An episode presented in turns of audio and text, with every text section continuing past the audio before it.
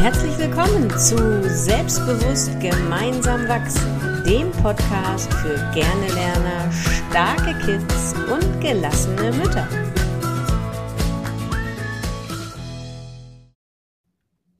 Moin, moin aus Hamburg und moin Corinna.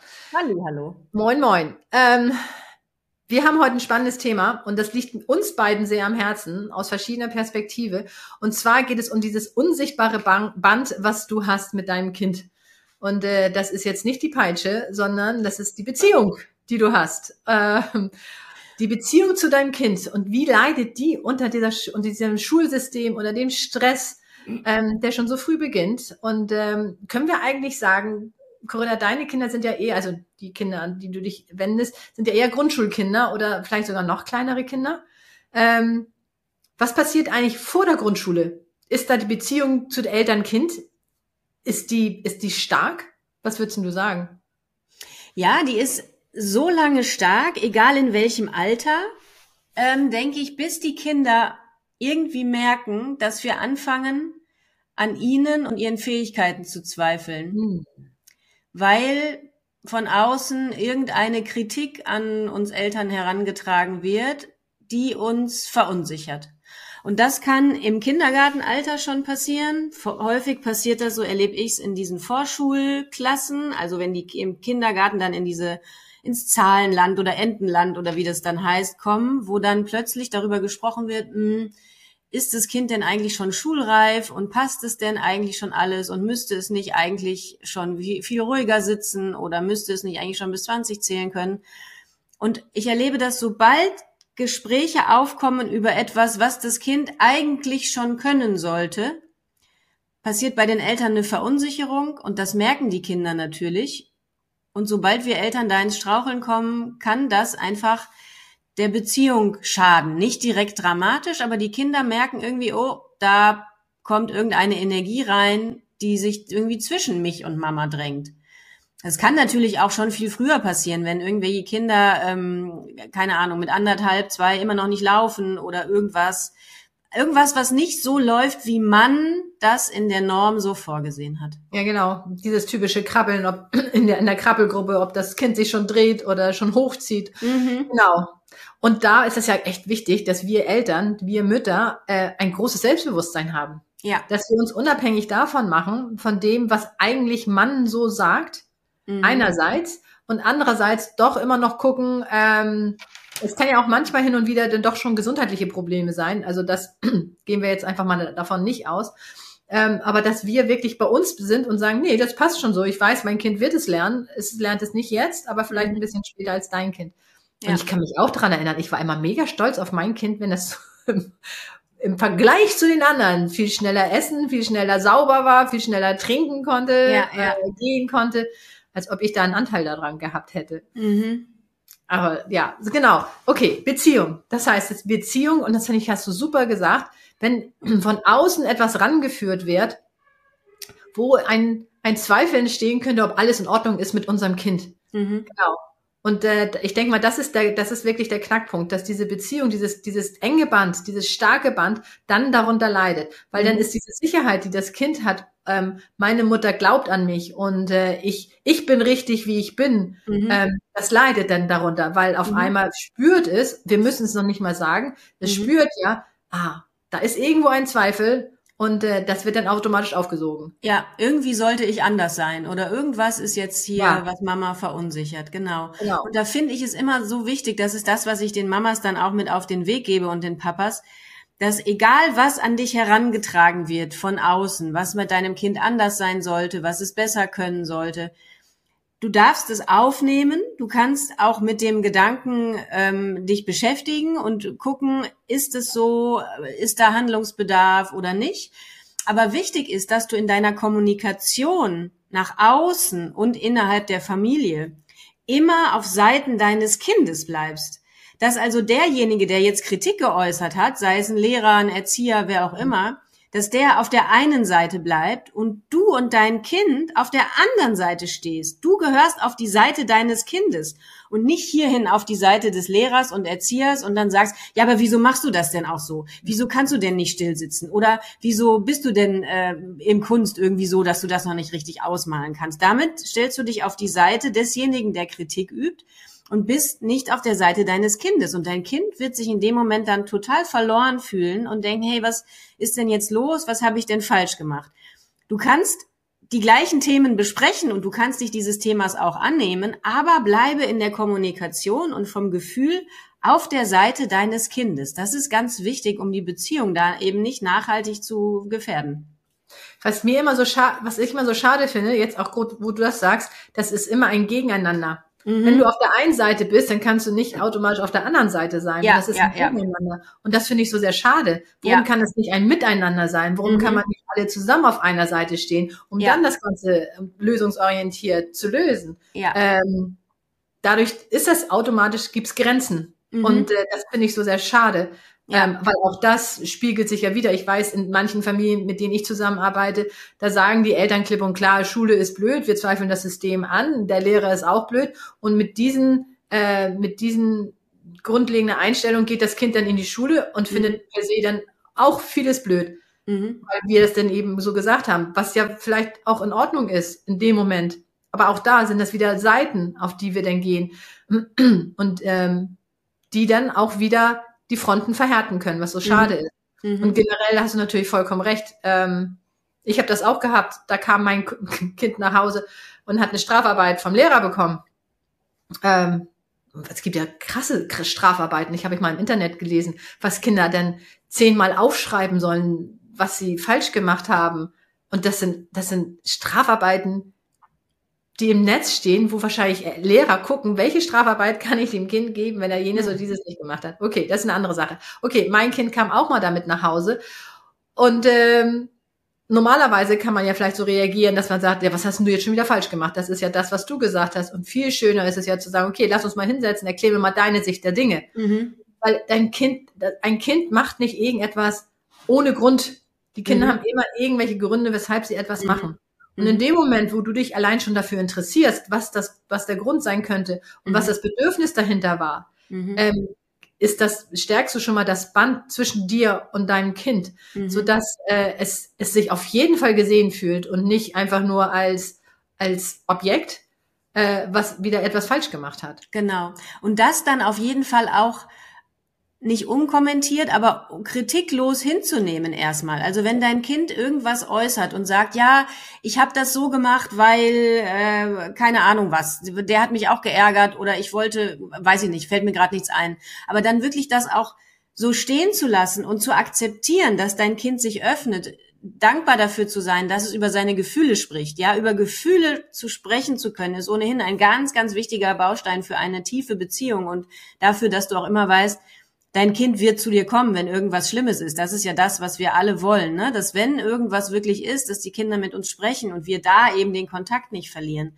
Aber das dann auch nicht zu kommentieren, Gefühle einfach stehen zu lassen und ernst zu nehmen und zu sagen, ja, das kann ich gut verstehen, auch wenn du vielleicht im ersten Moment denkst, hä, das hätte ich ganz anders gemacht. Aber dein Kind da anzunehmen und hinter die positive Absicht, was wir immer sagen, dieses Verhaltens zu gucken. Das ist ganz, ganz wichtig, damit dieses Band einfach bestehen bleibt und dein Kind weiß, ich kann äußern, was ich will. Das, was ich wirklich denke und fühle, ist wichtig und richtig für Mama. Ja. Und das ist ja auch interessant. Ich sage ja immer, die äh, Kinder sind unsere besten Coaches, weil wir ja daran unheimlich wachsen. Und die geben uns einen Blickwinkel mit, den wir vielleicht gar nicht gesehen haben. Wie oft hatte ich äh, eine Situation mit meinen Kindern, dass sie mir was gesagt haben und ich dachte, ach stimmt, so rum kann man das auch sehen. Gerade Mhm. letztens, als mein Sohn meinte, als ich sagte, naja, du nimmst immer den leichten Weg. Und er sagte, nee, Mama, das ist für mich in dem Moment gar nicht der leichte Weg gewesen, weil ich muss jetzt noch eine Prüfung machen und ich äh, muss jetzt noch äh, was vorbereiten. Bei dem anderen hätte ich einfach hingehen können und ich hätte gewusst, dass ich das schaffe. Und dann habe ich gedacht, stimmt, so kann man es auch sehen. Und Mhm. das ist dann immer so, diese Grundeinstellung zu haben, ich bin neugierig auf mein Kind, um zu sehen, was erzählt mein Kind denn und gar nicht diese Einstellung zu haben, das, was ich sage, ist das einzig wahre, Mhm. weil eine Medaille hat auch zwei Seiten und je nachdem, von welcher Seite du sie siehst, du hast immer ja. recht. Ja. Was ich auch immer wichtig finde, ist, dass wir ähm, mit den Interessen unserer Kinder mitgehen. Das fällt uns vielleicht, wenn sie kleiner sind, manchmal noch ein bisschen leichter, dass man sagt, okay, wir gehen in den in den Wald, bauen eine Burg, keine Ahnung was. Manche sagen auch, das kann ich gar nicht. Ich kann mit meinen Kindern erst gut umgehen, wenn sie 12, 13 sind und ich irgendwas mit denen machen kann. Aber ich hatte zum Beispiel neulich einen Fall, wo auch ähm, ja die Mutter die Verbindung zu ihrem 15-Jährigen zu verlieren drohte und das auch mit, mit dem Stiefvater schwierig war und so. Und dann, wie können wir das denn stärken, dass die sich weniger zoffen und ne? Und habe ich gesagt, lass ihn doch mal mit ihm zocken. Ja. Weil der so, ne, alle Jungs, alle Kids zocken gerne. Und ich mache das zum Beispiel mit meinem Großen total gerne. Wir haben da so einen Spaß dabei, uns da zusammen hinzusetzen und eine halbe Stunde irgendeinen Quatsch zu zocken. Und das sind auch immer die Spiele, die er nur mit mir spielt, weil er die lustig findet, das aber uncool ist für seine Freunde. Aber wir beide haben da einen riesen Spaß dabei und man erzählt sich dann nebenbei einfach Dinge und wir bleiben in der Verbindung. Ich weiß, was ihn interessiert. Ich habe gemeinsam mit ihm Spaß. Der hat im Moment keinen Bock mit mir, um spazieren zu gehen. Oder der ist auch letzten Sonntag nicht mit auf den Weihnachtsmarkt gekommen, weil das reizt ihn auch nicht mehr, ne? Karussell fahren, Bratwurst essen, Glühwein darf er noch nicht, so nach dem Motto. Ähm, aber dann einfach mit dem Kind Dinge machen, was das Kind interessiert, auch wenn du dafür vielleicht über deinen Schatten springen müsstest, ne? Und in ja. dem Fall war es so, nee, also zocken würde mein Mann nie mit dem. Ich dann denk ja. so, ja, gut, aber warum denn nicht, ne? Absolut. Um die Beziehung zu stärken, um das Band zu stärken. Absolut. Und wie toll, das Kind wird ja dann wahrscheinlich das besser können als der Vater und äh, das dann zeigen und zu sehen, ach guck mal, ich kann etwas besser. Ich habe mit meinen Kindern äh, Minecraft gespielt und Fortnite. Ja. Und ich muss sagen, es ist jetzt nicht mein Spiel, aber ich kann es verstehen, dass sie es machen, weil es, sie sind zusammen mit ihren Freunden, mhm. sie können, ähm, sie können kreativ sein und sie können gegen jemanden sein, zusammen mit ihren Freunden. Also mhm. insofern kann ich das super verstehen. Was ja. ich nicht verstanden hätte, hätte ich das mir nicht einmal angeguckt. Und genau. Ja, genau. Das geht auch vielen so. Die sagen, oh, das geht doch nicht. Und dann sagen, hast du es schon mal gemacht? Hast ja. du schon mal Minecraft gespielt? Das ist hochkreativ. Also ja. ich, ne? Ja. Also insofern ist das echt gut. Wie hast du es genannt? Mit den Interessen mit den Kindern mitgehen? Ja, genau. Mhm. Finde ich toll. Genau das ist es. Ja, und irgendwann gibt's nämlich den Zeitpunkt, da gehen sie nicht mehr mit auf den Weihnachtsmarkt. Da machen sie auch keine Kekse. Mhm. Das kommt dann alles später, dass die wiederkommen. Und das ist ja auch so toll. Und das dürfen wir wirklich aushalten, dass das so ist. Und das können wir umso besser aushalten, wenn wir wissen, dass dieses Band einfach da ist. Weil, mhm. was passiert meistens in der Pubertät? Da wollen die Kinder sich ja abgrenzen, uns mhm. gegenüber. Und die Eltern, mit denen ich dann eben zu tun habe, tun die Kinder das am besten über die, übers Lernen. Weil dann mhm. sagen sie auf einmal, ah, die Schule ist wichtig für meine Eltern, prima, dann mache ich das jetzt nicht mehr. Ja. Weil so grenze ich mich jetzt mal ab. Ja. Und dann kommt das, dann, dann bist du hilflos, weil dann kannst du ja nicht mehr drücken und nun mach und ziehen und dann funktioniert das nicht mehr. Das heißt, wenn du diese, diese solide Basis hast und für mich ist die Beziehung zu kind, zum Kind, ist für mich die unsichtbare Kraft des Lernens, die einfach mhm. da ist, weil auch ein Lehrer, wenn der eine tolle Beziehung hat zum Kind, die lernen noch viel lieber. Wie oft kommt ja. mein Kind nach Hause und sagt, bei dem hat das richtig Spaß gebracht. Jetzt mhm. habe ich aber jetzt Herrn Meier in Deutsch, mir bringt das überhaupt gar keinen Spaß mehr. Ja, und das ja, ist das Gleiche geblieben. Das mhm. heißt, die Beziehung ist wirklich für mich die unsichtbare Kraft, mhm. unsichtbare Macht beim Lernen. Mhm. Ähm, wie können wir denn die Beziehung aufbauen? Ich meine, wir Eltern, ich kenne ja auch diese schöne Frage, ähm, wie war es denn in der Schule? Wenn das Kind gerade nach Hause kommt, wie war es in der Schule? Boah, da kann man natürlich manchmal so ein Augenrollen abbekommen oder so ein genervtes. Gut. Ähm, was, was, was hast du denn da für einen Tipp? Was könnte man denn da machen?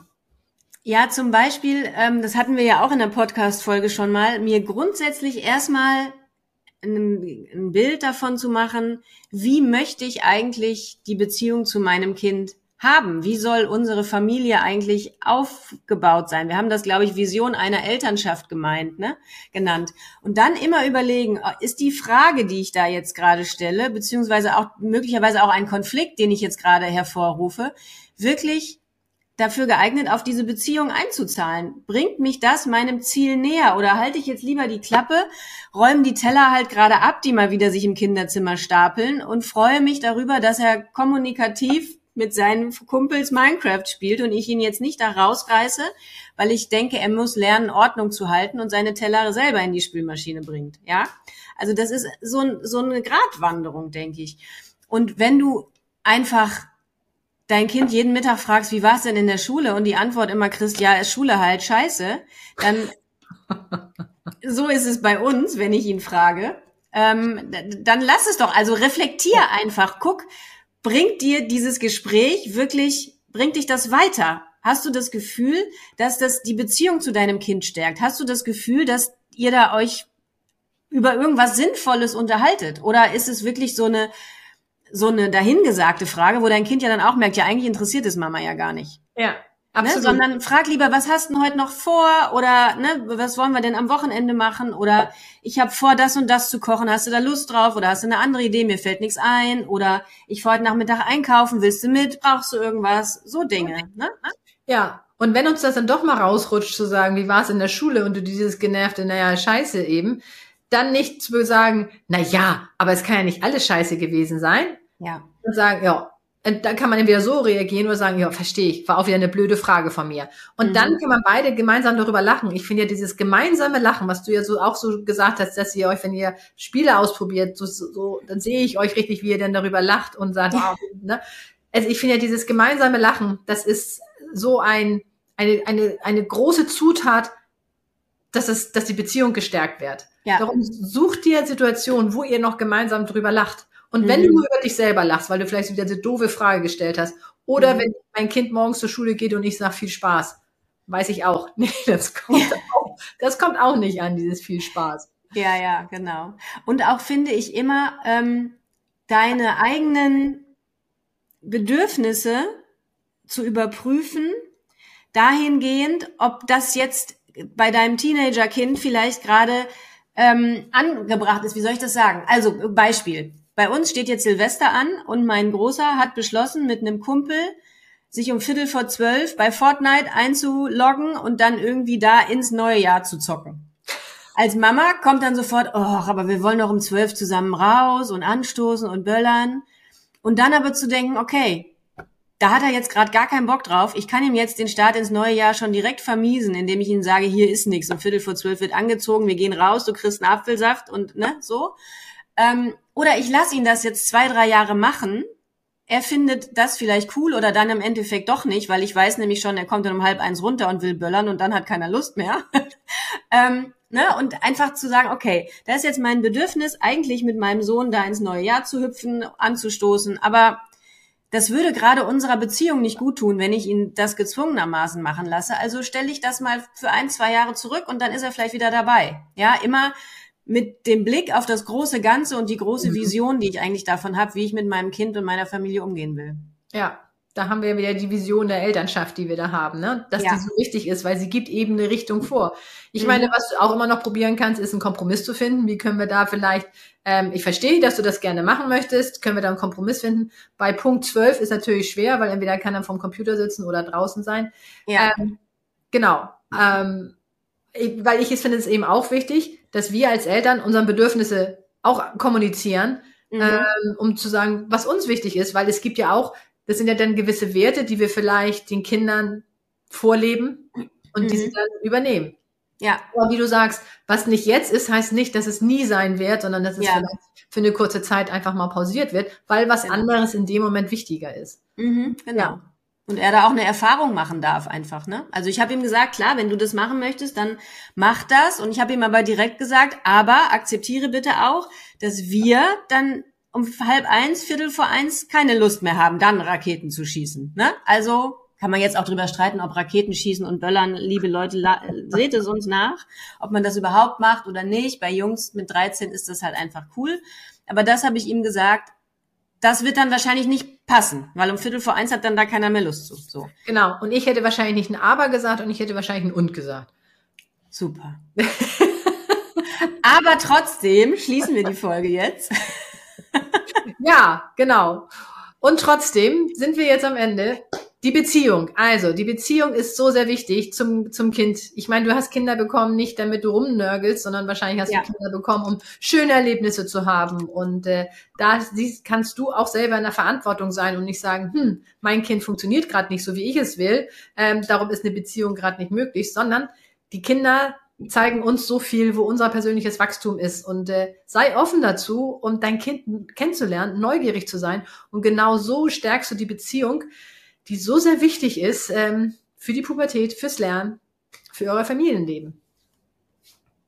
Und genau, wenn ihr super. noch Vorschläge ja, ihr habt, Lieben. Wie Was? immer, die Aufforderung, schreibt uns gerne, teilt uns eure Erfahrungen mit und ähm, wir freuen uns über jede Nachricht und ähm, ja, vielleicht schreibt ihr auch irgendwelche ganz coolen Sachen, die ihr mit euren pubertierenden ja. Kindern macht, die wir dann hier mal weitergeben können, weil manche haben vielleicht keine Idee, was man da bei denen, die nur in ihrer Stube hocken, äh, gerade tun könnte. Dann schreibt uns gerne, was da funktioniert, was bei euch richtig Spaß bringt und wo ihr gemeinsame Beziehungszeit verbringt. Richtig. Genau. genau. Das wollte ich auch sagen. Genau. Einfach mal, einfach mal sagen, was ihr so macht. Weil wir haben ja auch nicht immer alles äh, aus also wir schöpfen vielleicht auch aus unser, aus unserem Vollen mit zwei Familien, aber. Genau, da fällt mir gerade ein, die Weisheit mit Löffeln fressen. Wir gucken mal nach, woher dieses Sprichwort kommt. Genau, wir haben die nicht gelöffelt. Also. Nee. Macht's gut, ihr Lieben. Tschüss. Tschüss.